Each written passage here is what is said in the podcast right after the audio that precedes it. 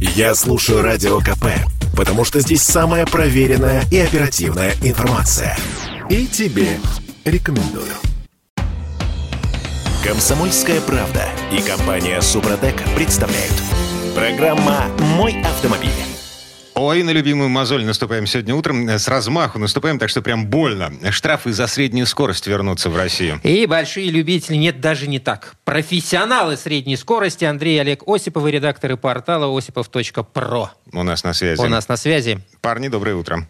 А- Доброе утро всем. Доброе утро. Андрей, Олег, приветствую. Да, это, кстати, Кирилл И Манжула. Дима Делинский. Пробуксовка дня. Так, ам, ничего. Многострадальный проект нового административного кодекса, который пилили, пилили, пилили, пилили, пилили, пилили, да до сих пор не допилили. Правительство МВД и Минюст снова начинает работу над поправкой, которая легализует камеры на среднюю скорость. А, ну что? Мы даже об этом и не узнаем. Нет, ну как не узнаем? Нет, мы об этом они. узнаем. Мы об этом узнаем, конечно же, потому что я думаю, что Дима прекрасно помнит э, наш эфир, по-моему, уже двухлетней давности, Да. м, когда я получил на майские праздники, на первые пандемические майские праздники, как сейчас помню, это май, май 2020 года, э, два раза съездил к другу на дачу туда-обратно, 8 штрафов. Причем э, второй раз там камеры расположены, которые измеряют среднюю скорость Все за подряд. среднюю. Все за среднюю, да, среднюю скорость измеряют, и они расположены подряд. Э, 500 метров проехал, следующая камера. Так вот, второй раз Андрей получил штраф за... э, Повторное за нарушение повторное скоростного нарушение. режима. А он составляет уже полторы тысячи. Даже... Две тысячи без скидки. А, две без скидки. Да, эти, эти, эти, эти по 500, как обычно, со скидочкой, а потом, когда третий раз, там уже 2000 без Вот скидки. когда мы с вами говорим о средней скорости, надо просто сразу же для себя и для всех э, наших уважаемых слушателей уяснить, А, подожди, для чего это... одну На секунду. 12 было штрафов. 12 штрафов. Да, было, на 8 тысяч, да.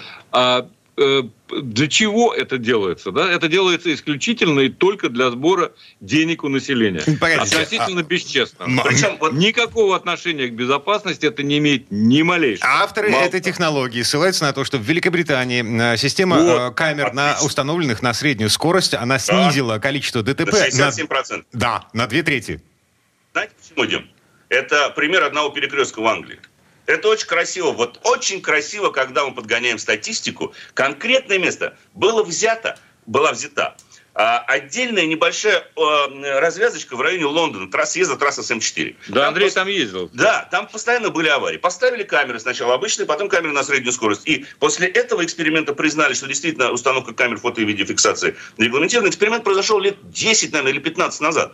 А, И они тоже начали ставить камеры активно тогда, э, собственно говоря, э, в Британии. Но всегда зона измерения средней скорости в Великобритании э, обозначается соответствующими конусами, флажками на всем его протяжении измерения этой средней скорости. И вы всегда будете иметь знак, который говорит, что на данном участке дороги производится измерение средней Так, скорости в- движения. получается, вся проблема Это, только в том, чтобы эти знаки вести у нас, и все будет хорошо. Нет. Вопрос не в этом. Вопрос не в этом, Кирилл. Дело в том, что протяженность, где происходит измерение средней скорости движения в Великобритании, не может превышать двух миль. Двух миль. Понимаете? Вы не можете по автостраде по закону взять. И поэтому, когда нам говорят о зарубежном опыте, я говорю, слушайте, надо зарубежный опыт тогда знакомиться с ним полноценно, а не выдергивать какие-то слова, переведенные через Google Translator непонятно где. Понимаете, какая штука? И вот эти все ссылки, они не выдержат никакой критики. Средняя скорость не имеет никакого отношения э, к безопасности дорожного движения. Абсолютно. В Британии имеет. В Британии У нас да, не имеет. У нас не имеет. Потому что разные, разные задачи. Там для того, чтобы снизить аварийность, а у нас для того, чтобы собрать деньги. Я- Вот что я повторять не устаю. И я хотел бы обратить ваше внимание еще на один момент. Если вы помните, в прошлом и в позапрошлом году даже само ГИБДД говорило о том, что вводить понятие средней скорости движения без пересмотра существующих скоростных лимитов нельзя. Что мы видим? Понятие вводится, а на том же участке Ярославского шоссе, где я счастливо получил 12 штрафов, где нет ни одного нерегулируемого пешеходного перехода железные отбойники, и была абсолютно свободная летняя дорога, висит знак 90. Понимаете, какая штука? Там давно дорога была ремонтирована, она была отреконструирована под расчетную скорость движения от 130 до 150. Так почему там висит 90? Ну давайте теперь, конечно, введем среднюю скорость. Ну, прекрасно. Чтобы обелетить всех. 145 миллионов штрафных постановлений по 2020 году, если не ошибаюсь. Жду рекордной статистики по 2021. Сколько будет получено штрафов. А по 2022 я вообще боюсь с новым КАПом. Даже думать о том, сколько штрафов будут платить. Да что там КАП? Эм, погоди, э, Кирилл, у тебя мысль как это была? Э, нет, я просто хочу понять, если мы, если эту идею вроде бы попытались задвинуть в долгий ящик, я имею в виду введение средней скорости, какая сила ее вытащила вытащила из этого долгого ящика? А, в России, я Вам объясню. А, а, в России уже сейчас около тысячи, тысячи камер, настроенных на среднюю скорость. Они уже установлены. Ах, вот оно в чем дело. Ну, не пропадать же добру.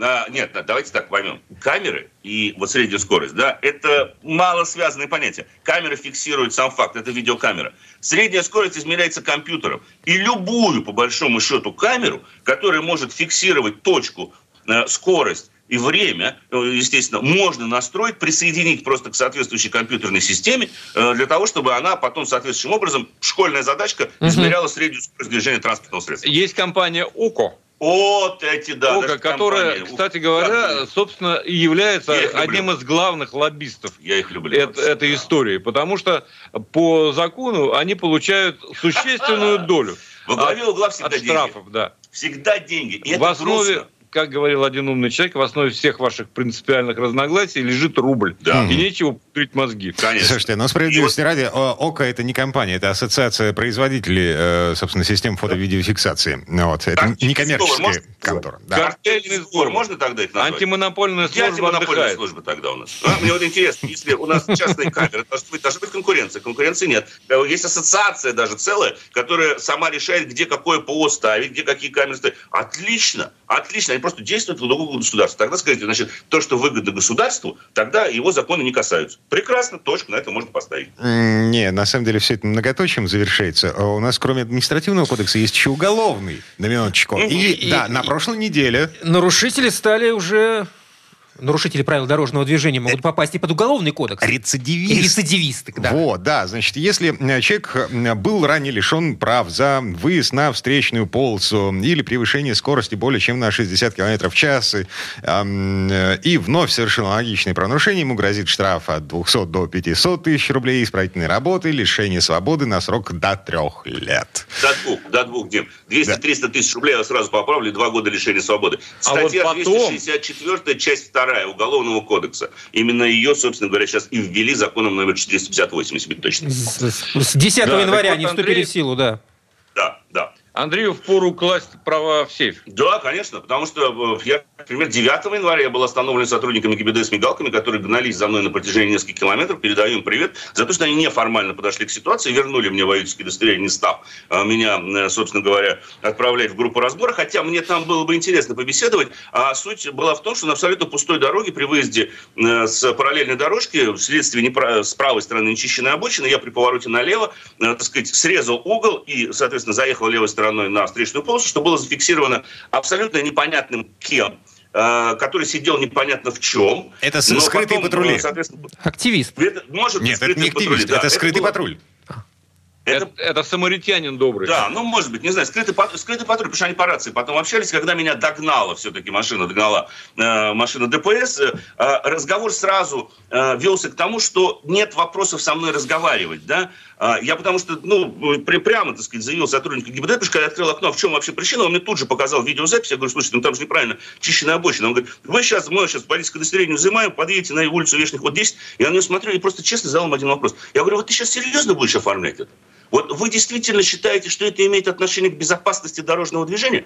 Вы там, я думаю, что вы прекратили в этом месте пастись. Вот прямо открытым текстом сказал именно так. Пойдем к старшему, мне было сказано. Старший разобрался быстро, да, я включил тяжелую артиллерию, так сказать, пришлось общаться в достаточно жестких тонах, так сказать, и представиться в том числе. Но э, вопрос в том, что а если бы оказался человек не готовый к общению с ГИБДДшником, да, он бы поехал на Вешний ход. И ведь самое страшное заключается в том, что я ну, не хочу, конечно, проводить параллели, что с 10 числа у нас ввели за повторный выезд на встречку, да, штраф 200-300 тысяч, то, что начал с чего Дима. Я не говорю, что... Я, страшно мне подумать, что они статистику собирают. Мне, я нет, нет. Конечно же, они этим не занимаются. Но на пустой дороге в месте, где не было ни одного дорожно-транспортного происшествия. Я там просто жил лет 15, да, я прекрасно знаю это место. И я знаю, что они периодически там стояли и этим собирали, э, занимались. Да. Их несколько лет назад оттуда выгнали, снова вернулись снова вернулись. А, закон дал такую возможность. А, а, фишка да. в чем заключается? Вот это все, а, вот вся эта жесть а, а, с многодесятка тысячными штрафами, с исправительными работами и с уголовным наказанием в виде лишения свободы, а, это все а, в том случае, если а, нарушение зафиксировал живой инспектор. Не... И это против блогеров. И это против блогеров тут надо добавить обязательно. Да, если один идиот что-то... Если сказать, один дурак разбился... Ведет все... себя неадекватно на дороге, да. значит, все остальные должны платить. Этот, да, это Нет, это, это, этот законопроект написали в экстренном порядке после того, как Саид Губденский разобрался на, на господи, на, на, на, на Кутузовском, да. Вот. Э, и приняли э, сразу в трех чтениях э, в течение одной недели. О. Под Новый год прям. Угу. Отлично. Погодите, а, шефа ГИБДД не дали как полгода назад мы хвалили и готовы были обниматься с ним в связи с тем, что он а, запретил депутатам даже думать о снижении нештрафуемого порога. Плюс 20. Да. да. Ну, молодец, ну хорошо. За что-то можно похвалить, за что-то можно и поругать. Все, на этом Андрей Левко, Осипов, редактор портала осипов.про были у нас на связи. А, я, на самом деле, эм, со скепсисом смотрю на всю эту историю, э, ну, просто потому что... Правоприменительную? Э, живых инспекторов у нас осталось не на так На дорогах много. очень мало. Так или иначе, парни, я с... да, спасибо э, за все. Спасибо. Спасибо. Не попадайте. До новых встреч. Андрей Левко, Осипов, редактор портала осипов.про. Мы вернемся буквально через пару минут. А в следующей четверти часа к нам присоединится автомеханик, ведущий программы «Утилизация организатор на телеканале Че Юрий Сидоренко. Поговорим о том, нужно ли нажимать педаль газа, когда заводишь машину с инжектором. Комсомольская правда и компания Супротек представляют. Программа «Мой автомобиль». А это мы вернулись в студию радио «Комсомольская правда». Я Дмитрий Делинский. И я Кирилл Манжула. Категорически всех приветствую. Юрий Сидоренко, автомеханик, ведущий программу «Утилизатор» на телеканале «Че» вместе с нами. Юр, доброе утро. Доброе утро, друзья. Доброе утро. В этой четверти часа э, задаемся, ну, таким довольно странным, по крайней мере, для меня вопросом. А нужно ли нажимать педаль газа, когда заводишь машину эм, с инжектором? Чтобы она лучше заводилась. Автомастер. Так, а, давайте для начала разберемся, как отличить машину с инжектором от машины без инжектора. Я не понимаю, у меня десятилетний фокус, одиннадцатилетний. Я думаю, что с инжектором. Юра, прав я? Да, да, да, да, да. У тебя машина с инжектором, все в порядке. А, простите, у меня в последнее время появилась а, привычка такая. Я машину завожу вообще не заходя в нее. Я просто наклоняюсь, и, потому что мне нужно отряхивать снег с обуви, потом брать щетку. А ты просто за, за, руку в салон и там ключом где-то и все, да? Да, и все. Слушай, ну это, это же прекрасно. Так и должна машина вообще заводиться. Машина с инжектором, она так и должна заводиться. Вот. И ничего там не надо никуда, по идее, нажимать, если у вас с машиной все в порядке. Так, хорошо, я счастлив, доволен с Но моей б... машиной. А почему вопрос-то у нас такой? Ну, бывают случаи, например, минус 25. У меня вот этой зимой машина не завелась. А, не новая такое. машина. Плохо, плохо быть тобой. Плохо быть моей машиной. Это факт. которую тяжело заводить. Хотя она, конечно, с инжектором, точно не с карбюратором. Я уж не, не помню, когда последний раз э, сидел за карбюраторной машиной, но тем не менее. И опять же, я услышал вот этот самый совет, что, возможно, мне бы в этой ситуации помогла бы эта самая педаль газа. А, естественно, помогла бы. Потому что как раз вот если с первого раза машина не завелась, и со второго раза она не завелась, например, с инжектором, то здесь, э, как правило, нужно уже воспользоваться этой опцией, нажать на педаль газа. Вообще сейчас, давайте расскажу про эту опцию, как она работает. Да, давай. Да. Это будет правильно. Вот, смотрите, то есть если у вас с первого раза э, машина не завелась, там со второго раза не завелась, то тогда нужно желательно продуть э, цилиндры, потому что, скорее всего, топлива там уже достаточно. И это часто происходит, например, когда там перепад погоды идет. То есть свечи влажные, они нормально не отрабатывают, машина может не завестись. Для этого это написано в руководстве по эксплуатации автомобилей с инжектором. Можете почитать, но поверьте мне, это так оно и есть. Вы нажимаете педаль газа в пол, просто в пол нажимаете и дальше начинаете крутить двигателем. Э, То есть крутите несколько секунд, там секунд 5-7. Юр, ма- маленький вопрос. А при этом и коробка, ну, что делать с трансмиссией, неважно, автоматом это или механика? Как-то нужно что-то, какие-то операции проводить или не трогаем с паркинга? Смотрите, э, ну, здесь все очень просто. Если э, коробка автомат, То- то мы с ней ничего не делаем, она на паркинге стоит. Ее переставлять, ну, бессмысленно, потому что это ничего не добавит. А вот если, например, коробка механик, то я всегда всем рекомендую нажимать сцепление, когда вы заводите автомобиль. Потому что будет проще двигателю, то есть стартеру прокручивать мотор. Ну, реально проще, потому что стартер, ну, как бы при низких температурах, ему очень тяжело будет крутить э, двигатель с вязким маслом и коробку с вязким маслом. Так, погодите. Когда вы- У меня машина стоит вообще в нейтрале а, на ручнике. В нейтрале?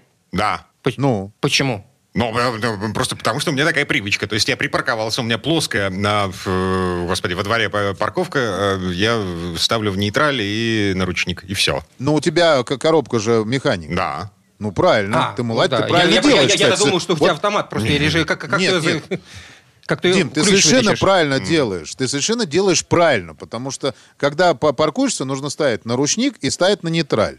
А, по- а- машину с автоматом парковать нужно так. То есть вы подъезжаете, вот встали, поставили на ручник, а после этого перевели на... э, то есть, смотрите, подъезжаете, перевели на паркинг, но дер- держите ногу на тормозе. И потом поставили на ручник. Только после этого убираете ногу с тормоза. Вот так вообще по-хорошему надо делать. Э, Так вот, э, даже когда у тебя в нейтрале находится коробка, но если у тебя с машиной все в порядке, она заведется. То есть в любом случае заведется. Если, например, подсел аккумулятор, если, например, там, ну, что-то уже не то с впрыском, там форсунки подозносились, они могли, э, сеточки на них могли уже, э, э, как сказать, ну, по-русски у нас, как в сервисе говорят, я не буду говорить. э, Засраться. как- ну вот я вот не стал это говорить. Но это так, но это так и говорят, честно говоря, в сервисе. Просто это самое э, емкое слово, которое все раз объясняет сразу же. Вот. И, соответственно, она начинает не псыкать, например, топливо, а лить его. Свечку ну, начинает заливать. Вот такая история происходит. И Для, для этого надо продуть цилиндры. Вот в машине с инжектором такая опция есть. То есть вы нажимаете педаль в пол, крутите стартером, э, продувается свеча, потому что понимает мозги и БУ, блок ИБУ понимает, что дроссельная заслонка открыта на 100%. Вот, он, естественно, не, не дает туда впрыскивать топливо. Все прекрасно. Покрутили, выключили.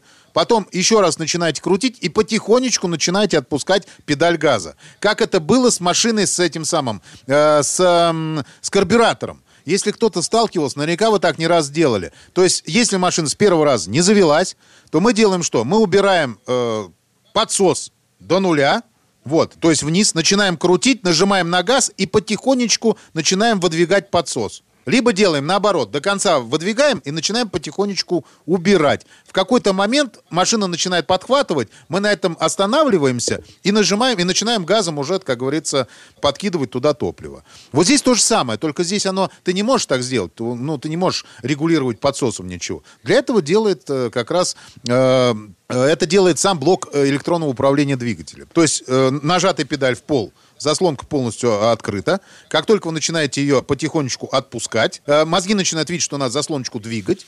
Она начинает двигаться, и, соответственно, впрыск начинает идти потихонечку. По чуть-чуть. Больше, больше, больше. Потом в какой-то момент она схватывает. А, Юр, это касается всех типов э, инжектора, конструкции, Конечно, всех.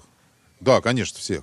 Она это, это сделана, ну как, для всех машин. Я, я не могу сказать точно про машины премиум класса некоторые, но потому что я в них, э, я же говорю про те автомобили, с которыми я общался. Вот, если я, если я этого на машине не делал, я говорить, например, что надо на новом Range Rover так делать, я не буду. Потому что я не знаю. Но практически все машины среднего класса, они все вот этой опцией обладают. Так, хорошо. М, Если мы попинали педаль газа, машина все еще не заводится. Стартер крутит, но ам, не подхватывает. Ну, все, значит, надо уже думать, что там произошло, либо выворачивать свечи. Это уже другая история. Суши сухари Там- называется. Да, то есть, как бы, значит, уже могло свечки залить, могли свечки прийти в негодность. И э, там блок э, зажигания мог выйти, э, прийти в негодность, там, или катушка зажигания. Там много чего может быть.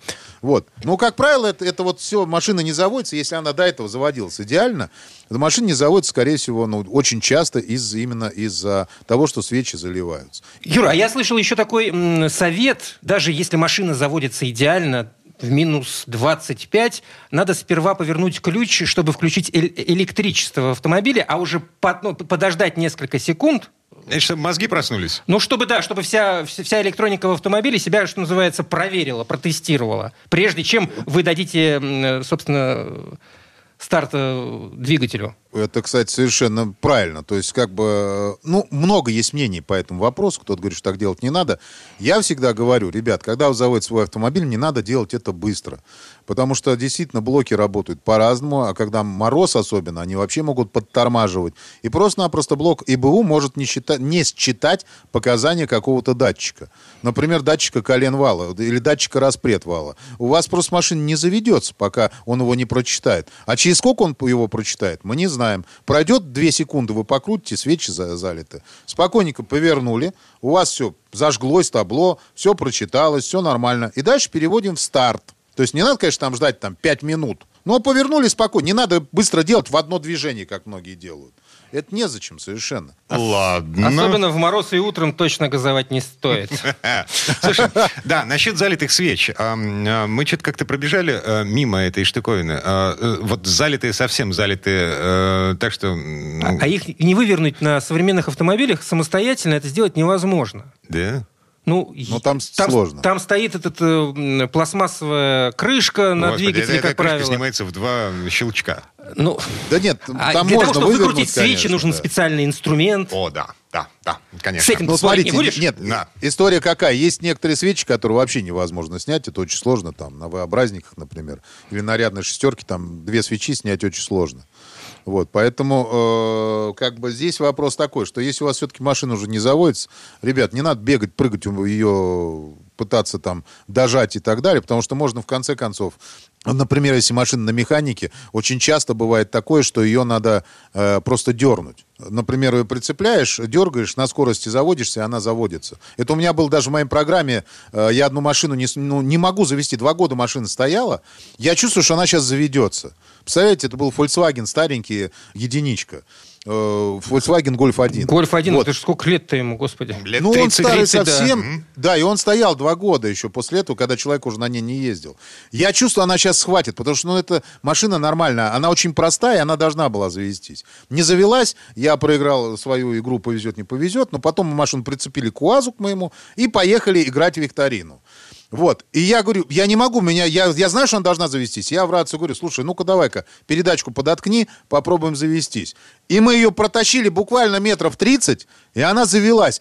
Владелец автомобиля, он обалдел реально. Он сидит, у него такие глаза, он говорит, как?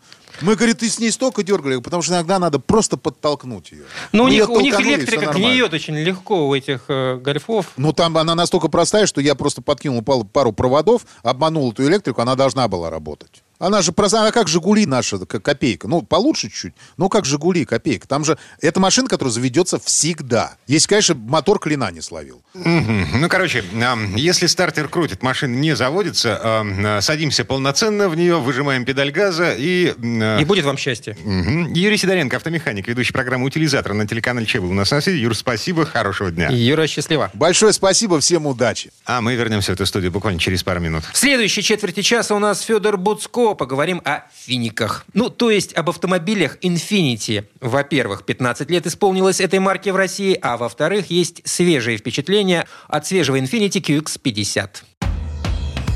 Комсомольская правда и компания Супротек представляют. Программа «Мой автомобиль». А финики-то где? Где финики? Бу- Будут финики? Это мы Сушеные. вернулись в петербургскую студию радио «Комсомольская правда». Я Дмитрий И Делинский. я, Кирилл Манжула. Доброго дня. Ам, Значит, вернулись с цитатой из мультика старого советского новоселья «Убраться с кролика» э, в связи с тем, что, во-первых, у нас Федор Буцко на связи. Федь, доброе утро. Доброе утро. А во-вторых, что у нас? 15-летие компании Infinity в России и э, э, свежая версия э, Финика QX50. Адаптированного для российского рынка. Тест-драйв. Ну что, с чего начнем? Ну, начнем с того, что действительно Infiniti отмечает 15 лет, и я хорошо помню, когда эта компания появилась э, на нашем рынке. Тогда первой моделью такой вот э, действительно особенной был FX, и, на мой взгляд, на мой вкус, это вообще был первый красивый кроссовер. Тогда еще э, их было не так много, и они выглядели не очень. А этот был такой очень Слушай, футуристичный. Диме, по-моему, что-то не нравится. Вот это, вот это жаба распластанная. Красивая. Я, собственно, с Димой согласен.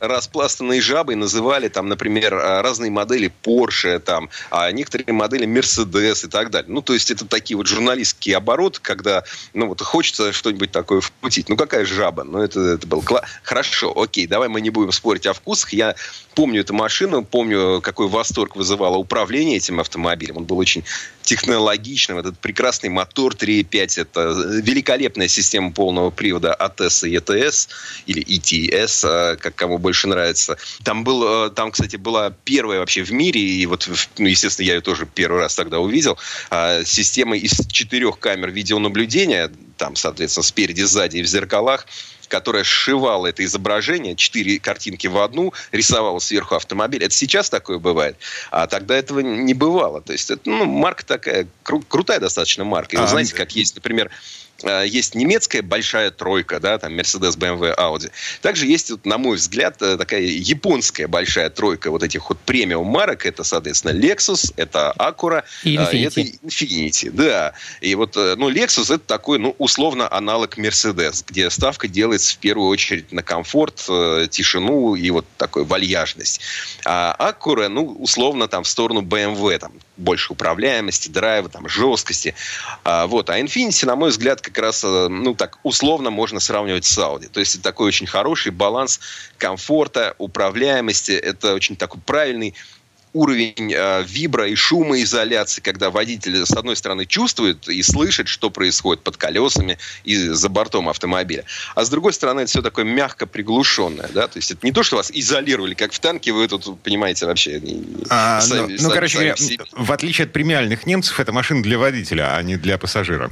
Ну, э, ну я, знаете, BMW тоже там, в принципе, вполне... Да, да нет, ну, ну Короче, очень сильно зависит от модели. У всех огромные модельные ряды, есть машины там более комфортные, вальяжные, есть, наоборот, такие более спортивные. Фень, ну а можно сказать, так. что за 15 лет, так скажем, вот эта самая тройка и Infinity в частности, ну, перетащила немножко публики от, этой, от этих самых немцев, ну, убедила их, что в чем-то они, может быть, где-то круче. Да, сейчас корейцы перетаскивают. Вот Сколько-то, конечно, перетянули Infiniti, естественно. Но вот если, допустим, говорить о машине, на которой я в этот раз ездил, это, соответственно, QX50, да, то эм, принципе, у них продажи там в несколько раз отстают, например, от э, Mercedes GLC, там раза в три, например. А, в общем-то, машина более чем достойная. И, и вот я бы при выборе автомобиля к ней присматривался, в частности, потому что а, у Infiniti, ну, и ценовая политика такая достаточно там... Процентов на, на, на 10 дорого. именно дешевле будет подешевле они Немцев. будут. Там надо, надо, надо внимательно смотреть на комплектации, кто что предлагает. Это сложно сделать просто глядя на прайс-лист. Вот. Могу еще сказать, что был сейчас как раз в салоне Infinity, посмотрел на вот эти самые наценки, которые сейчас, ну, в общем-то, у всех. И, в принципе, они там, ну, не, не поражают воображение, э, потому что уже знаем о значительно более а, ну, криминальных э, ситуациях. Там, в общем-то, ну, все так более-менее. Но все-таки не хочется про деньги, хочется про, про ощущения, да, и я на этой машине поехал в Питер. Э, у меня есть такая традиция, я на Новый год езжу в Питер, соответственно. А, трасса М11 стала лучше. Кстати, в двух словах скажу, что стало чуть больше заправок. Что, ну, там только это могло, собственно, измениться за это время. Слушай, ну, погоди, однососковые бочки там по-прежнему остались. Это, во-первых. Во-вторых, связь по-прежнему ловится не везде, эм, э, не всякая, по крайней Ты тоже недавно ездил? Естественно, А-а-а. да. А, во-вторых, ужасные туалеты. Это просто какой-то кошмар. Ну, вот. я не знаю, Тим, Тима, ну у нас с тобой диаметрально э, разнятся представления, по-моему.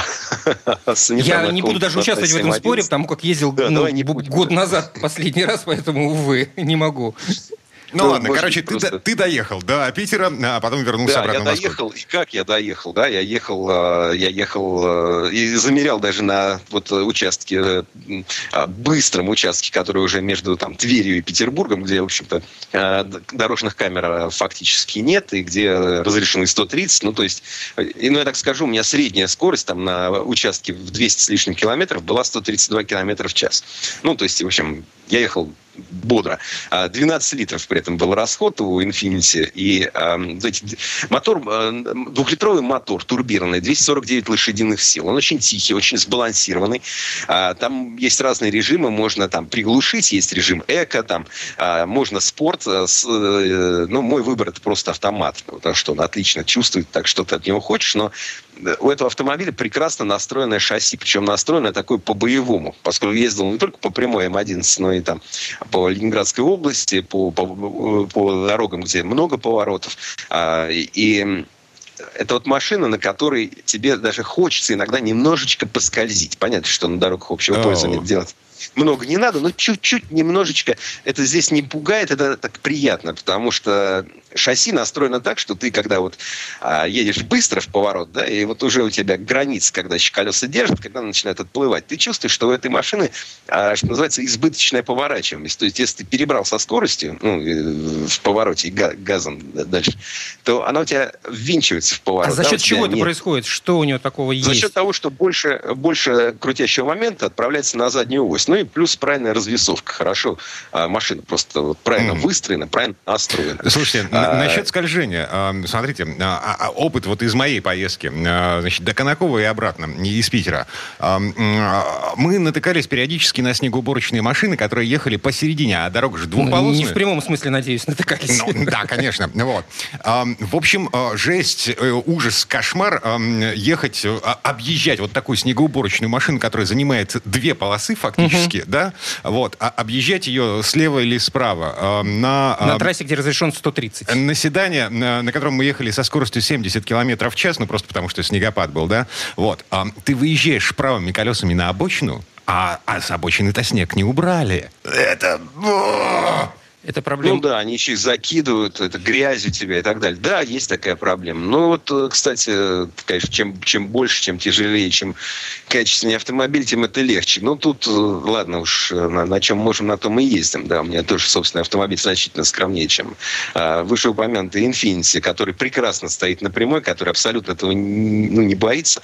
У него есть уже эти все умные системы, он контролирует полосу. А, там, если ты случайно через разметку начинаешь перебирать то звук э, слышишь, вибрации на руле, подсказка на лобовом стекле, потому что там проекционный экран. И, естественно, он смотрит слепые зоны, у него есть адаптивный круиз-контроль, который отлично держит дистанцию. Единственное, что вот в мокрый снег, когда ехал по М11, эм, там э, вот этот снег, он залепляет радар. Радар находится, там есть камера у лобового стекла, но есть радар, который находится в эмблеме э, Infinity, крупной такой эмблеме на радиаторной решетке. И полтора сантиметра снега. Да, ты час едешь, а он тебе пишет, все, извини, дальше не могу. Выходишь, очищаешь эмблему, но э, вот в городе даже в снегопад такой проблемы не возникало. А вот э, здесь э, как бы есть. Э, еще у него есть пробочный круиз-контроль, такой, знаешь, режим для СМС. Когда вот ты в заторе таком вот тюк-тюк, э, тюк-тюк, тронулся, остановился, тронулся, остановился. А Infinity, он вот тянется по полосе, ты включаешь там одну кнопку и одну на руле.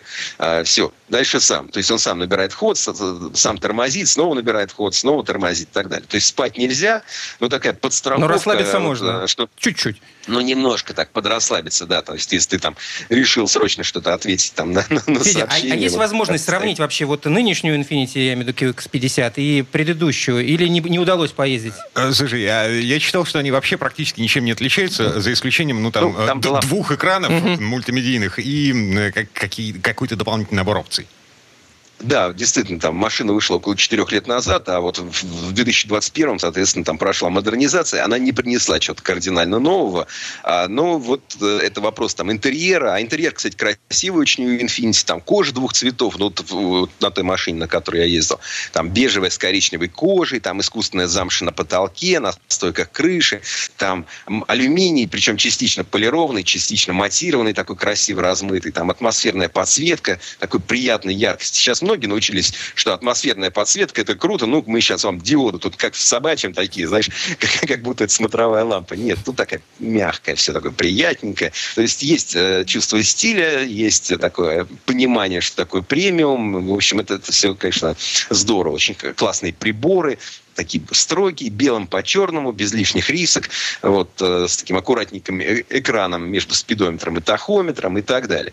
Короче, умная да, машина да, да. Э, одобряешь? Одобряю, безусловно, да. Классная машина. Если вы в числе тех людей, кто рассматривает покупку автомобиля такого класса, то я бы рекомендовал с ним познакомиться. Угу. Такая легкая грусть была у Федора Буцкого в связи с тем, что он-то видел ценники на GX50. Федь, спасибо, хорошего дня. Федя, спасибо. Всего вам доброго. А мы вернемся в эту студию буквально через пару минут. В следующей части программы у нас журналист и летописец мирового автопрома Александр Пикуленко. Послушаем историю о первом автомобиле советской разработки. Комсомольская правда и компания Супротек представляют. Программа «Мой автомобиль». Это мы вернулись в студию радио «Комсомольская правда». Я Дмитрий Делинский. Я Кирилл Манжула. И в этой четверти часа у нас традиционная история от Александра Пикуленко.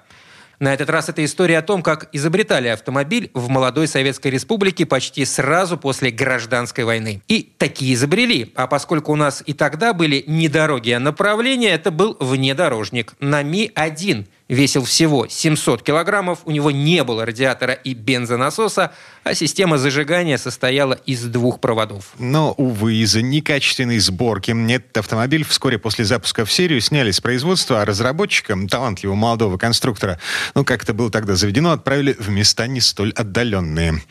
Слово Сан Санычу. Предыстория.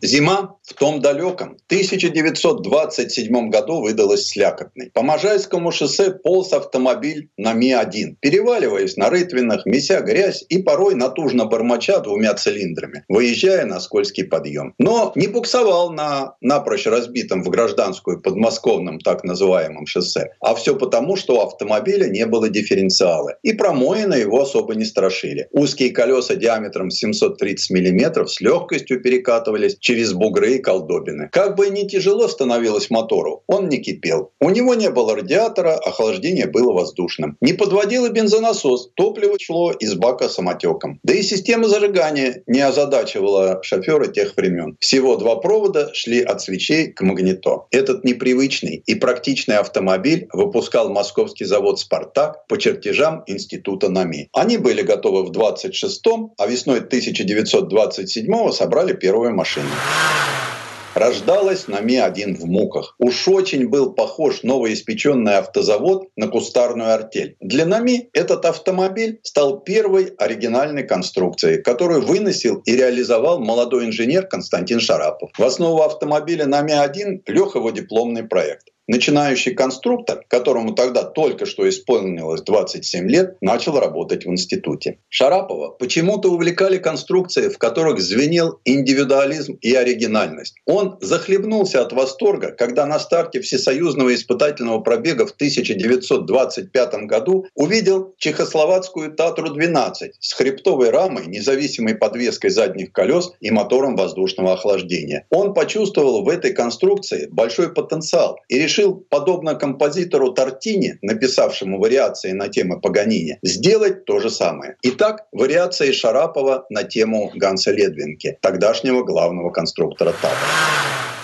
Основное, что Шарапов внес в конструкцию на Ми-1 – простота. Для этого он отказался не только от бензонасоса и дифференциала, но и от стартера, амортизаторов, передних тормозов, бампера спереди, генератора, реле-регулятора. На щитке не было контрольных приборов. Сиденья тоже не регулировались. Зато можно было подвигать взад-вперед педали. А так как у мотора не было маслонасоса, у Нами-1 была дополнительная маленькая педалька у левой ноги водителя, при нажатии которой в мотор попадала нужная порция порция масла. А помогали Шарапову создавать этот удивительный автомобиль инженера НАМИ Андрей Александрович Липгар, он был всего на год старше, и Евгений Владимирович Чарико. Им казалось, что лучшим мотором станет V-образный двухцилиндровый двигатель мотоциклетного типа. По сравнению с оппозитным двухцилиндровым двигателем Татра, он был хуже уравновешен, и его вибрации очень жестко передавались через раму на кузов. И у этого был очень серьезный побочный эффект. Быстро ослабевали болты и гайки крепления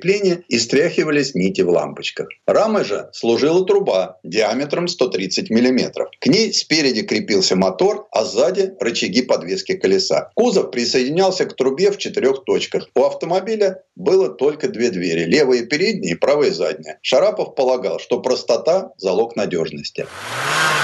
Машина получилась и вправду простой в производстве. Имела прекрасную проходимость по российским дорогам, но страдала от низкого качества изготовления. А все потому, что в техническом плане завод «Спартак» был очень слабым. Ведь он был создан на основе бывшей каретной фабрики Ильина, где перед революцией собирали автомобиль «Руссо Бьюер». Чтобы понять уровень этого завода, надо сказать, что, например, кузова красили обычной кистью. Но как бы там ни было, в 1927 году начались дорожные испытания. Потом собрали еще две машины с временными двухместными кузовами. Они летом участвовали в гонках Москва-Ленинград-Москва. И в сентябре те же машины отправили в испытательный пробег Москва-Севастополь-Москва, где их ждали грязь, бездорожье и пески. Дорожный просвет в 260 мм исключал посадку на брюхо. А в случае крайней необходимости машину массой 700 килограммов могли вытолкнуть четверо крепких мужчин. На хорошей же дороге автомобиль можно было разогнать до 7 70 км в час. В общем, машина для русских дорог состоялась. И сколь бы ни слаб был завод «Спартак», он в конце 1927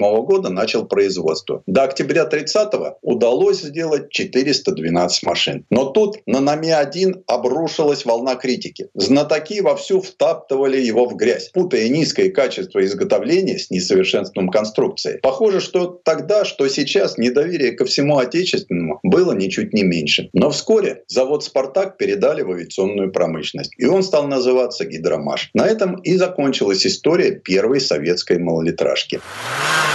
А Константин Андреевич успешно трудился в НАМИ, побывал в Америке, разработал пять интересных конструкций двигателей. Энергичный красавец, он слыл дамским угодником. Но однажды к нему на квартиру явились чекисты. Потанцевал в Центральном парке культуры с переводчицей из немецкого посольства и сразу стал считаться шпионом. В лагере, куда попал Шарапов, зэков возили на газогенератор на грузовиках ГАЗ-13. У них быстро прогорали фурмы. И тогда номерного зэка вызвал ночлаг. Вот ты инженер и придумай что-то. И добавил страшную присказку. За старательную работу в гробу похороним. Шарапов задачу решил. И его перекинули в шарашку, где заключенные инженеры конвертировали авиамотор АМ-34 для установки на торпедный катер. За успех этой работы было обещано освободить досрочно и даже представить к ордену. Хотя такая работа для прирожденного конструктора и так была наградой, да и выбора не было. Либо шахты, либо лесоповал. Но случилась неприятность. Уже отбой, и надо возвращаться в барак. Отсутствие там после отбоя считалось побегом. Но испытания затянулись, и Шарапов не успел. Срок так и не скостили.